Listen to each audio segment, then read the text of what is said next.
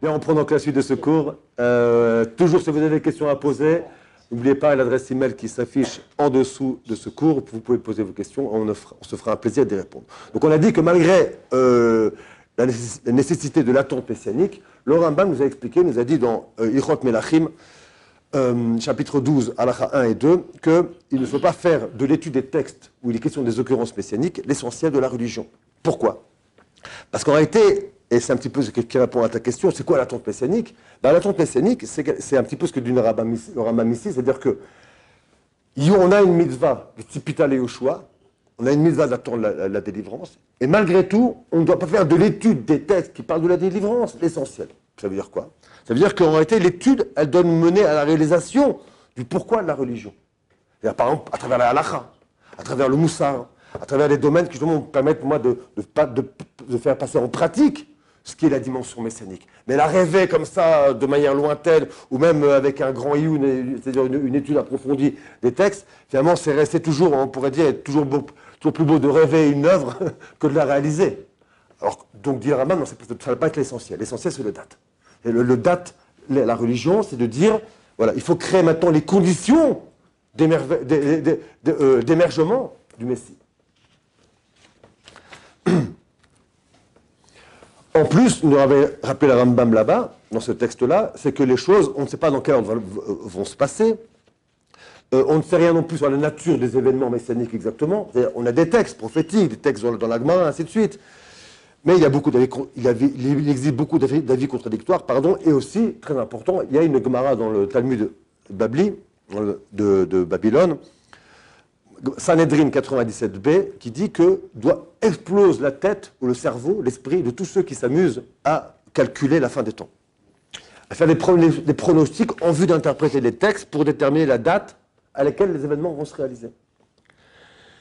Euh, pourquoi? Parce qu'effectivement, euh, on peut craindre, il y, a, un texte connu du un témoignage connu du Rav Shach qu'il a dit clairement aussi à, son époque, où euh, il a vécu aussi, comme nous aujourd'hui en Israël, des événements politiques difficiles, attends, des événements politiques difficiles, ce qui fait que tout le monde crie effectivement au, Messie avec la guerre avec Saddam Hussein, ainsi de suite, il y a eu beaucoup de choses qui ont fait que, et à plusieurs reprises, il a répété l'idée que faire des, prédictions qui ne peuvent ne pas se réaliser, finalement, c'est prendre le risque que les croyants bah, abandonnent la foi. bon, bah, Et que finalement, on retombe dans le travers qu'avait condamné le Rambam, à savoir que, dit le Rambam, celui qui ne croit pas à l'espérance messianique, il s'appelle un hérétique, on a l'obligation de le, détester. Mais alors attends, si maintenant moi, à force de faire de l'effervescence, du bouillonnement, de l'ébullition messianique, et que finalement les choses ne se passent pas, est-ce que je ne prends pas le risque finalement que ceux qui étaient prêts à entendre le message de la Torah ou à revenir à leur source, là, moi, je vois que j'ai dit, mais attends, euh, c'est des farfelus. En réalité, on parle, mais en il ne se passe rien. Donc, il y a un risque, effectivement, de faire de ça l'essentiel. Excuse-moi, je finis encore avec ça, après je te laisse la parole. Euh, et puis même, on, pourrait même en arriver, parce que c'est ça la crainte dont parle le Rambam, dans, dans, le Père Ekrenek, pourquoi on va détester celui qui ne croit pas au deuxième fondement de la foi C'est-à-dire parce qu'en fait, finalement, qu'est-ce qu'il fait? Il remet en cause il se moque de la finalité même de la création, du but même de la création, du pourquoi de la, du pourquoi de la création humaine, la finalité historique, ainsi de suite. Donc, on prend ce risque-là quand euh, on fait de l'événementiel messianique, si on peut dire. Toujours est-il que, euh, d'autant qu'il y a une grammaire très intéressante, toujours dans Sanhedrin 97a, donc une page juste avant, et c'est aussi un Torah Zev du Rav Zev Dovsulovitchik, page, page 181, qui nous dit que euh, le machar peut se dévoiler à n'importe quel moment. Ce qu'on appelle Beisachadat, c'est-à-dire même au moment où on s'attend le moins, ce qu'a dit l'Agmara, et que nous dit le Rav, le c'est même le Icar même de l'espérance messianique, c'est justement cette idée que finalement il arrive au moment où s'attend le moins. Donc quand tu, maintenant on fait une lecture des événements contemporains d'actualité en disant bah voilà, tapis rouge, bah, quelque part on se retrouve confronté à, cette idée que non, mais le Machar, il, arrive au moment finalement où on l'attend le moins, ou en tout cas, on s'attendait le moins que ce soit lui ou, à tel moment ou à tel endroit. Donc la question se pose, et maintenant je vais, je tester la parole, de savoir comment on va lire donc, la résurgence dans l'actualité, en particulier de celle des, dernières années, pourrait dire même depuis avant la Shoah. Bon, c'est vrai que la Shoah, elle a fait, apparaître on va dire, à la, face du monde entier, à la face de l'universel, elle a fait apparaître que toutes les valeurs qui étaient celles de l'humanisme occidental, prônées depuis la Renaissance, bah, c'était en fait c'est du pipeau, quoi. En fait, ça, ça mène à quoi? À la destruction massive, mécanique, rationaliste de millions d'individus. Donc finalement, le- le- le- il, y a eu, après la post-Shoah, il y, a eu, une fracture dans l'humanité qui a fait apparaître ce qu'on vit maintenant, des revendications de peuples qui se disent, mais attends, pourquoi lui, avec ses valeurs euh, judéo-chrétiennes, je fais exprès de, dire, pourquoi lui, avec ses, avec ses valeurs judé- judéo-chrétiennes, il aurait plus le droit d'éduquer l'humanité que moi, finalement, qui n'est pas cette culture-là? Aujourd'hui, on, apparaît, apparaissent donc des, conflits qui sont des conflits sur le sens même des valeurs. Juste que, je ne veux pas tomber dans le- dans le- dans l'idéologie qui veut nous faire croire que, euh, je crois que c'est une, une, une- une- idéologie, comment, comment dire, qui a hum, une, ramif- une ramification du wokisme, qui veut nous faire croire qu'en réalité, il y, a, y a une guerre entre deux civilisations. La civilisation occidentale et une civilisation euh, du Sud, ou je sais pas, je sais pas d'où elle sortirait cette civilisation, mais en tout cas, une autre civilisation arabo-africaine, je sais pas. Alors, qu'on soit bien clair, je le dis clairement, je n'ai pas peur de le dire, il n'y a pas de civilisation au sens où civilisé, c'est effectivement donner la possibilité à tous les hommes d'avoir accès à l'éducation, d'avoir accès à des valeurs qui ont fait l'humanité. Et qu'aujourd'hui, finalement, ce qu'on appelle, il faudrait reprendre, il y a, ce serait un cours que je voudrais faire aussi un jour, mais on en parlera peut-être en aparté, qu'en réalité, euh, il y a ce qu'on appelle ceux qui ont cherché à civiliser, qui sont les descendants d'Abraham Avinu, même s'il y a eu, bien sûr qu'il y a eu, et qu'on ne va pas tomber dans le travers de dire que tout ce qu'il a fait euh, Esav, il faut lui donner bénédiction. C'est sûr que non. Il a vécu à la pointe de son épée, Esav. Il a converti en coupant les têtes. Il a amené la civilisation là où il pouvait par la force, pas par le ratson. Et que donc il est passé à côté finalement du message, du vrai message civilisationnaire, je ne sais pas comment dire ça, civilisationnel. Khazak, merci beaucoup pour cette réparation. Mais au bout du compte, mais au bout du compte, une fois de plus, au bout du compte, malgré tout, il a, il quand même cherché. Il a cherché. Cherché à civiliser. Donc, je maintiens l'idée qu'en réalité, il n'y a et il n'y aura toujours qu'une seule civilisation, soit bien clair. Que si aujourd'hui il y a, et si aujourd'hui il y a justement un dialogue, un discours, tatati, tatata, anti de choc de civilisation, ce discours-là, il vient parce que justement, ces gens qui s'opposent à la civilisation, ben, ils ont reçu la civilisation. Sinon, ils ne pourraient pas parler comme ils le font. Donc, euh, en gros, pour le dire autrement, enfin, on va faire sauter plus d'un, c'est pas grave, il y a les civilisés, et il y a ce que les, Athéniens appelaient barbares, bar qui veut dire en araméen, mais aussi en grec, routes, ce qui est à l'extérieur, barbares. Et les Romains ont repris l'idée des barbares, ceux qui sont à l'extérieur des frontières, à l'extérieur des murailles, à l'extérieur de l'enceinte civilisationnelle. Et, ça, ça- fonctionnera toujours comme ça. Donc, ne venons pas, euh, ne tombons pas dans le piège de nous faire croire qu'il y, y a une vraie guerre de civilisation, c'est pas vrai. Il y a une civilisation, il y a ceux qui veulent aller à l'encontre de cette civilisation. En tout cas, je reviens à notre question. Comment donc nous, on va lire la résurgence d'événements d'actualité qui semblent dire le- le- le- l'effervescence messianique On voit les textes qui ont été écrits il y a 2000 ans qui se réalisent sous nos yeux. Des choses que, il y a 2000 ans, ceux qui les ont écrits, ils les ont vus, ils les ont imaginés, ils les ont, ils ont vu Berouach HaKodesh avec l'esprit prophétique, mais pour eux, ça, ça restait dans la prophétie. Aujourd'hui, pour nous, des, des dizaines et des dizaines d'événements se réalisent sous nos yeux et on a vraiment l'impression que ça y est, on arrive au bout. Je voulais poser une question, excuse-moi, vas-y. Euh, oui, Ah, vas-y, deux, deux en un. Désolé. Non. Euh, la première, c'est euh, est-ce que du coup ça viendrait pas à, à repor- à repousser l'événement messianique euh, de donner des dates? Euh, Repousser, je sais pas, non, parce que c'est qui est comme ça, je me souviens plus de est-ce que je l'avais lu, mais Ouais, alors, alors justement, alors, tu sais quoi, peut-être que. Vas-y, pose la deuxième question. ouais. Et la deuxième,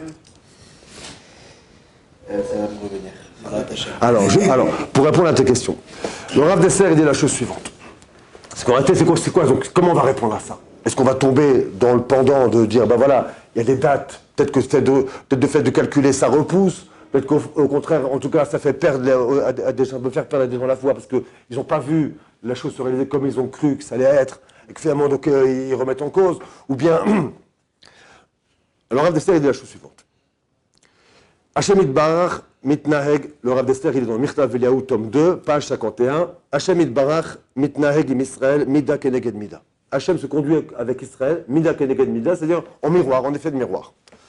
Pirouche, il envoie l'oppresseur, Otam, Be Ba Em Chatou.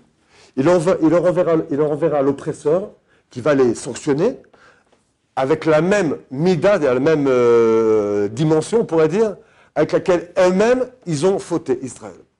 À Mistakel, Bipne Atzorerim, Yochol, Yochal Legalot Bahem et Ro'a Midot Atzmo. Donc celui qui va regarder maintenant, c'est quoi les décrets, c'est quoi les agissements des oppresseurs, des oppresseurs d'Israël, dit leur Avdester un truc incroyable. Yuchal Legalot Bahem et Ro'a Midot Atzmo. Il pourra dévoiler en voyant les événements le Ro'a Midot Atzmo, les, les, les, les mauvaises Midot mauvais comportements qui sont les siens. Qui sont les siens. Donc ça veut dire qu'on a été des événements d'actualité qui viennent dire le, qui viennent faire écho aux textes messianiques, que ce soit ceux de la prophétie ou ceux de la tradition. En réalité, les, on pourrait dire que les, les, les et les sages, eux, ils ont vu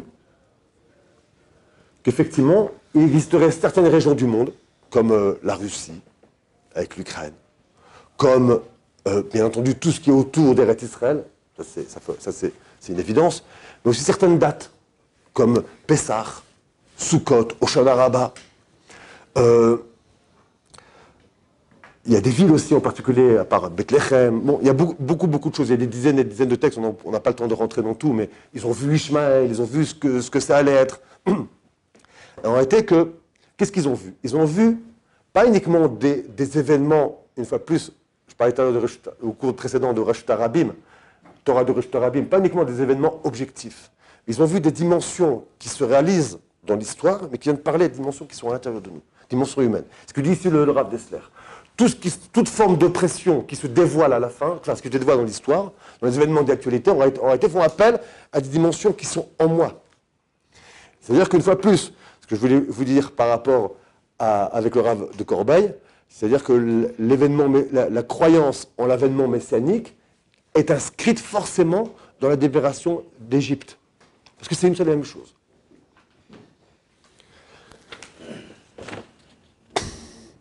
Et je finis avec ça, et après on, passera à la suite la prochaine fois. J'ai dit comme ça, qu'en réalité, les prophètes et les sages nous ont transmis, si on peut dire, ce qu'ils ont vu des formes qu'allait prendre cet effet de miroir d'Israël avec les îles. Ils ont vu les formes que ça allait prendre.